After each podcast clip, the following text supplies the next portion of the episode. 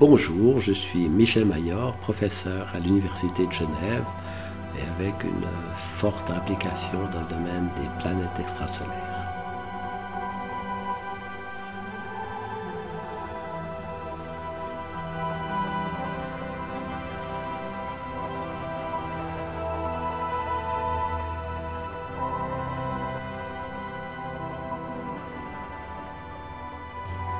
Aujourd'hui, je vais vous parler un petit peu des détections, de l'histoire, de ce qui s'est passé dans ce sujet-là, et de ce qu'on pourra espérer dans le futur.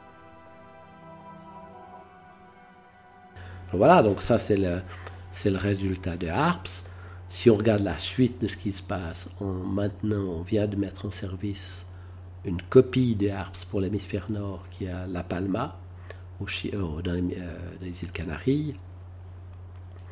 Euh, et le but, pourquoi on en veut dans l'hémisphère nord, c'était pour faire le suivi des détections Kepler, puisque Kepler euh, donne énormément de candidats, mais donne les rayons et pas les masses, d'une part. Et donc, si on veut faire de la, planétologie comparée, c'est-à-dire quand on a un objet de, disons, de, qui a un rayon de deux fois le rayon de la Terre, quelle est sa structure interne?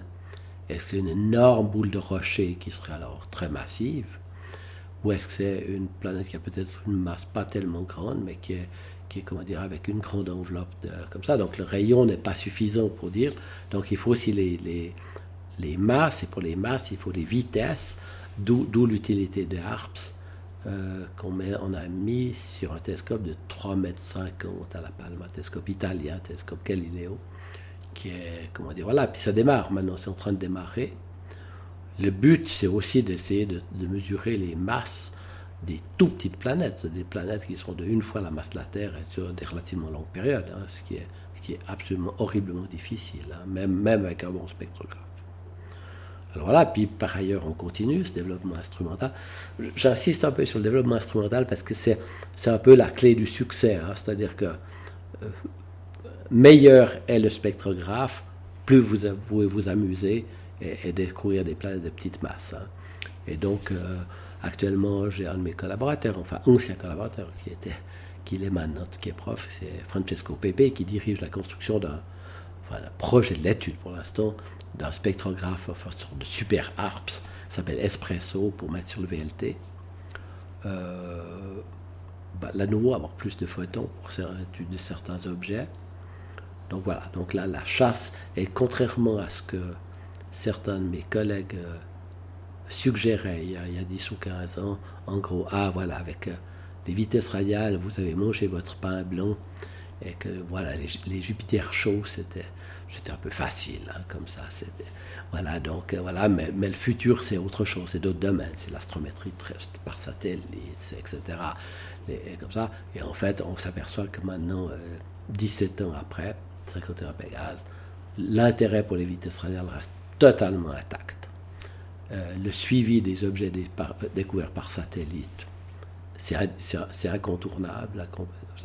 Donc, euh, ah, je suis très très confiant que, d'une part, cette technique-là est encore beaucoup à dire et, comment dire, elle, euh, elle peut encore aller chercher des planètes de plus petite masse parce qu'actuellement on bute sur une difficulté réelle qui n'est pas les instruments mais les étoiles, c'est-à-dire l'instabilité des vitesses d'étoiles due à des causes intrinsèques à l'atmosphère, champs magnétiques, enfin des éruptions, des taches, des choses comme ça. Actuellement, c'est l'équivalent aussi du cycle solaire. Donc on a des variations de plusieurs années qui sont entièrement liées aux champs magnétiques, qui n'ont rien à voir avec des planètes. Donc actuellement, on retombe sur le même genre, d'angoisse qu'on avait peut-être tout au début, mais d'une autre manière, qui est, comment dire, de l'interprétation. Quand on voit varier la vitesse, qu'est-ce qu'on, qu'est-ce quelle est la cause bon, on, a, des bons indicateurs pour, pour, essayer de, des diagnostics, disons, pour trier ce qui est dû à l'atmosphère de l'étoile et puis ce qui est lié à un compagnon.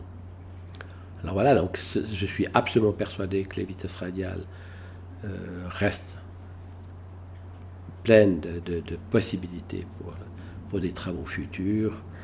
Euh, par ailleurs, c'est vrai qu'il y a d'autres techniques qui sont venues. Maintenant, il y, a, des milliers de personnes qui travaillent dans le domaine des exoplanètes à l'échelle mondiale. que ce soit euh, dans le domaine des transits, dans le domaine de l'astrométrie, dans le domaine de, la spectroscopie infrarouge, pour essayer d'avoir des diagnostics sur la composition des atmosphères planétaires, sans parler de la théorie évidemment.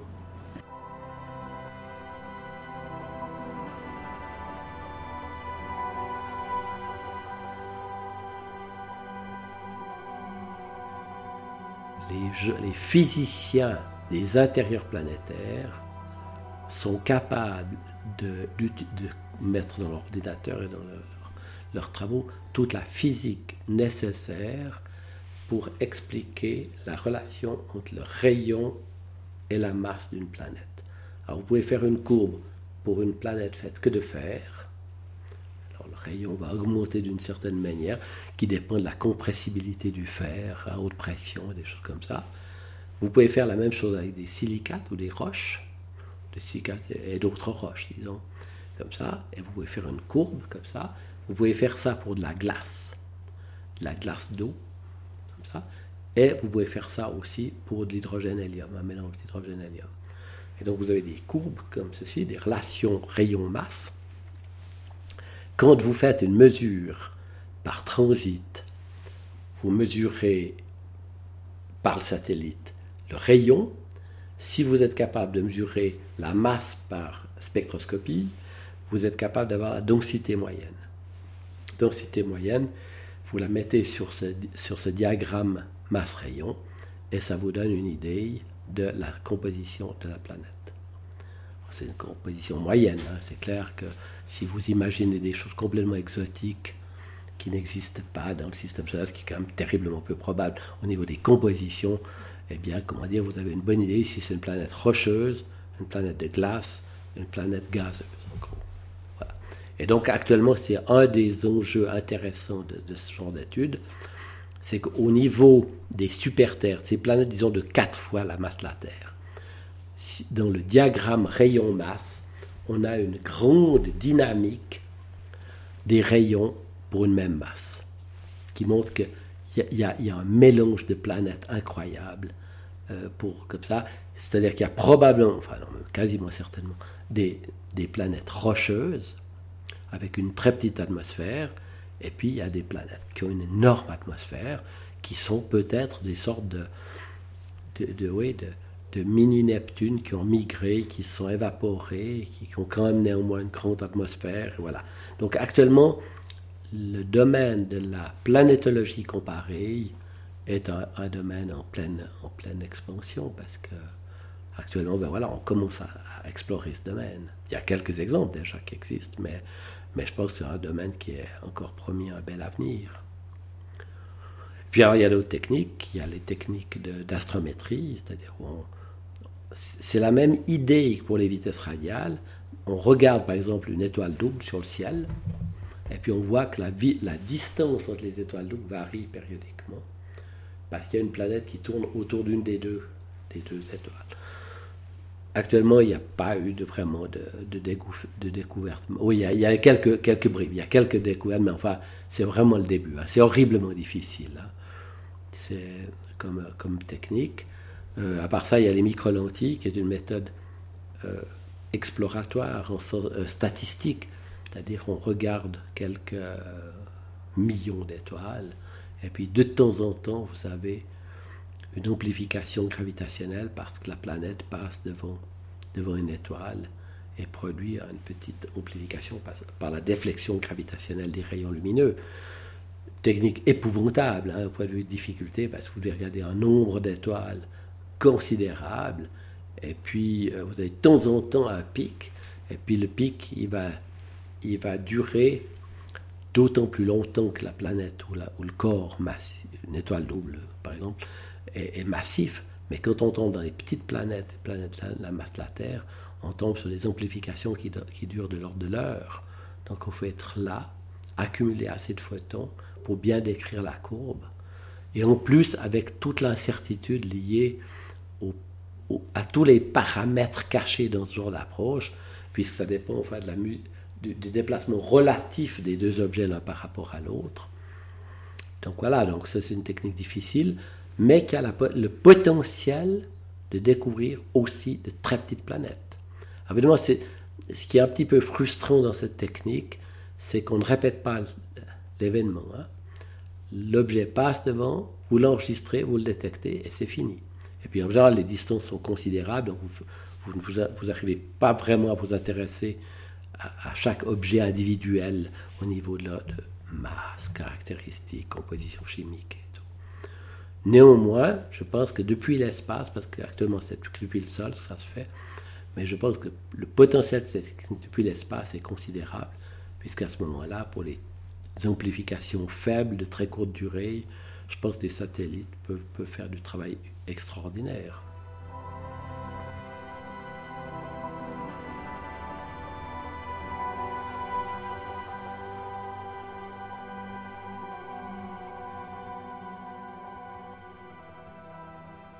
L'exploration directe, oui, ça, voilà, ça c'est. L'imagerie est un des grands domaines euh, en développement instrumental actuellement. Tous les, tous les observatoires d'une certaine ampleur développent des, des imageurs qui ont une capacité d'optique adaptative extrême pour essayer de, d'avoir, de séparer l'image de la planète de l'image stellaire et donc de pouvoir faire le spectre de la planète et puis s'y intéresser. Alors il y a quelques objets actuellement, il y en a une, poignée, moins de 10 qui ont déjà été imagés, qui sont tous des objets massifs, loin de leur étoile haute. Et ça pose un problème, c'est d'une part c'est extrêmement intéressant parce qu'il est très probable que ces objets massifs n'ont pas été formés par les mêmes mécanismes de formation parce qu'il n'y a pas assez de matière à, 65 unités astronomiques, par exemple d'une étoile, pour former un tel objet massif. Donc, mécanique de formation, grande question. Par ailleurs, ça montre que déjà les gens font des, projets instrumentaux incroyables, absolument, comment dire. Et, l'ESO est en train de développer un, imageur qui s'appelle Sphère, avec, je ne sais plus, un millier d'actuateurs et tout. Cela dit, ils ne feront pas des images de planètes comme la Terre l'année prochaine. Hein. C'est, comment dire, euh, ils, arriveront dans certaines longueurs d'onde à des planètes de la masse de Jupiter, ou des choses comme ça, mais les planètes très petites, comme la Terre, elles sont encore au-delà de ces, missions extrêmement, pourtant, ces, expériences extrêmement ambitieuses. Space Telescope, le successeur, James Webb, probablement aussi fera des, travaux importants, puisque là, ils n'ont même pas besoin de d'optique adaptative. Là, il y a l'absence d'atmosphère fait déjà office de, pour avoir des belles images. Mais là, nous, à ma connaissance, on ne descendra pas avec cet instrument jusqu'au domaine des planètes rocheuses. Voilà, donc oui, il y a d'énormes progrès, mais c'est difficile, hein, tout ceci. Alors maintenant, vouloir dire euh, à quel moment on aura une belle image d'une planète rocheuse, je ne sais pas répondre à cette question. En vitesse radiale, je pense que d'ici peu, on aura des planètes de la masse de la Terre.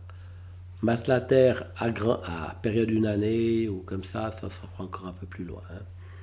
Mais je pense qu'il y a plusieurs programmes hein, qui, sont, qui sont en train de se construire. Il y a l'instrument, mais il y a aussi la stratégie de mesure.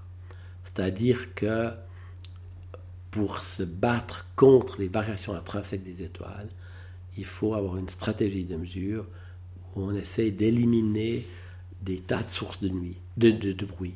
Par exemple, euh, vous avez les bruits acoustiques avec quelques minutes de période. Vous avez le bruit de granulation des cellules convectives solaires qui sont de quelques heures, enfin sur de grands domaines de période. Euh, vous avez après la rotation de l'étoile avec ses tâches. Ça, c'est plusieurs jours, voire plusieurs semaines. Après, vous avez le cycle solaire, euh, ou l'équivalent du cycle solaire, avec plusieurs années de période. donc vous devez avoir des stratégies de mesure capables d'essayer, si ce n'est d'éliminer, au moins caractériser ces bruits pour pouvoir après sortir le, signal planétaire. Donc là, de nouveau, on retombe sur le même problème, c'est que c'est une technique de mesure extrêmement gourmande. actuellement aussi, un des, domaines fascinant au niveau des projets, des progrès, c'est la connaissance des atmosphères planétaires. Euh, vous avez par exemple c'est surtout venu du, satellite Spitzer, satellite infrarouge américain, qui mesure à différentes longueurs d'onde, disons par exemple 8 microns ou plus. Alors, quand il y a un transit, le transit principal qui est devant l'étoile vous donne accès, on a vu comment, au diamètre de la planète, relatif au diamètre de l'étoile. Mais où Spitzer a fait très fort, c'est qu'il a été capable de mesurer l'antitransit, c'est-à-dire le transit quand la planète passe derrière l'étoile. Et à ce moment-là, c'est simplement parce que c'est l'infrarouge émis par la planète qui disparaît. Et ça, c'est une mesure directe de la température de l'atmosphère planétaire. Donc on voit que les transits nous donnent accès à la dimension de la planète, mais aussi à la température de l'atmosphère planétaire. À part ça, quand elle est synchronisée, la planète, quand elle tourne autour de l'étoile, il y a un phénomène de phase comme la Lune. Et donc on voit un morceau d'atmosphère planétaire et en plus à différentes températures. Et donc, si on analyse bien la variation de la luminosité infrarouge au cours du cycle, ça c'était fait par une astronome américaine qui s'appelle Knudsen, Hesse Knudsen, eh bien, euh, comment dire, elle en a réussi à déduire la cartographie de la température dans l'atmosphère d'une planète. C'est hallucinant. On ne l'a pas vu, la planète, mais on donne déjà la cartographie de la température. On peut discuter des, des courants, de, la manière dont elle se met en équilibre, enfin tout, ce qu'on veut sur l'étude de la température de la planète, de l'atmosphère planétaire. Et puis alors, après, on peut commencer à faire ça dans certaines molécules, dans les longueurs d'onde, faire le spectre pour avoir à différentes longueurs d'onde, 4 microns, 8 microns, etc. Et puis, de temps en temps, vous, vous êtes capable de détecter des molécules dans les atmosphères planétaires. Ça, c'est par réflexion. Mais vous pouvez aussi analyser, quand il y a le spectre qui est de l'étoile avec la planète qui est devant, que vous comparez au spectre de l'étoile quand la planète est derrière. Et il y a une toute petite différence. Pourquoi? Parce que la fine bande de l'atmosphère planétaire filtre les rayonnements émis par l'étoile. Et donc, vous avez l'indication par transmission à travers l'atmosphère planétaire. Et vous pouvez avoir une petite première connaissance de la composition de l'atmosphère planétaire. Voilà, c'est juste des, tout petites. Ah, il y a encore d'autres résultats incroyables qui étaient acquis dans les deux dernières années à peu près. Quand la planète passe devant l'étoile, la planète cache un petit morceau de l'étoile. L'étoile tourne. Quand vous faites le bilan de tous les atomes que vous voyez dans la direction, ça veut dire que vous en cachez une partie des atomes qui viennent vers vous, vous cachez une partie des atomes qui partent vers vous, donc vous changez, vous modifiez un tout petit peu la loi de Kepler, enfin la courbe keplérienne. Et cette modification vous donne l'angle relatif entre l'équateur de l'étoile et l'orbite de la planète. Hallucinant, hein? Vous ne les voyez pas et vous êtes déjà capable de dire l'inclination relative. Ça s'appelle l'effet Rossiter-McLaughlin. Et alors, nous, on a fait ça dès le début, sur les, les premières planètes découvertes par transit. Et je dirais, on simplifie un peu l'argument, ouais, il n'y avait rien de nouveau qui apparaissait. Elles tournaient toutes dans le, bon, bien, dans le bon sens, elles tournaient toutes dans le plan équatorial de l'étoile. On avait l'impression, c'était bien de les vérifier une fois ou deux, on avait l'impression, ben voilà, tout est dit. C'est compatible avec l'image de la migration orbitale d'un plan. Et puis tout d'un coup, arrivent des mesures, les unes après les autres, où l'effet Rossiter était tel qu'on voyait que l'inclinaison du plan orbital était complètement inclinée par rapport à l'équateur de l'étoile, voire rétrograde. Donc on a des, étoiles qui tournent dans un sens et des planètes qui tournent dans l'autre sens. Voilà. Alors tout d'un coup, vous avez, ça c'est caractéristique, je dirais, de, l'exploration des, systèmes planétaires, c'est que toujours vous découvrez des nouveaux phénomènes auxquels vous n'aviez jamais pensé le, mois d'avant. Et comme vous êtes complètement toujours guidé par l'observation qui vous montre la complexité, la, richesse des phénomènes au-delà de ce qui avait été prévu. Donc pour la compréhension des mécanismes de formation planétaire, on s'aperçoit que, par exemple dans le cas particulier, que la migration orbitale, ce n'est pas le dernier mot pour expliquer la diversité des systèmes planétaires, qu'il y a d'autres phénomènes dynamiques qui se passent pour expliquer.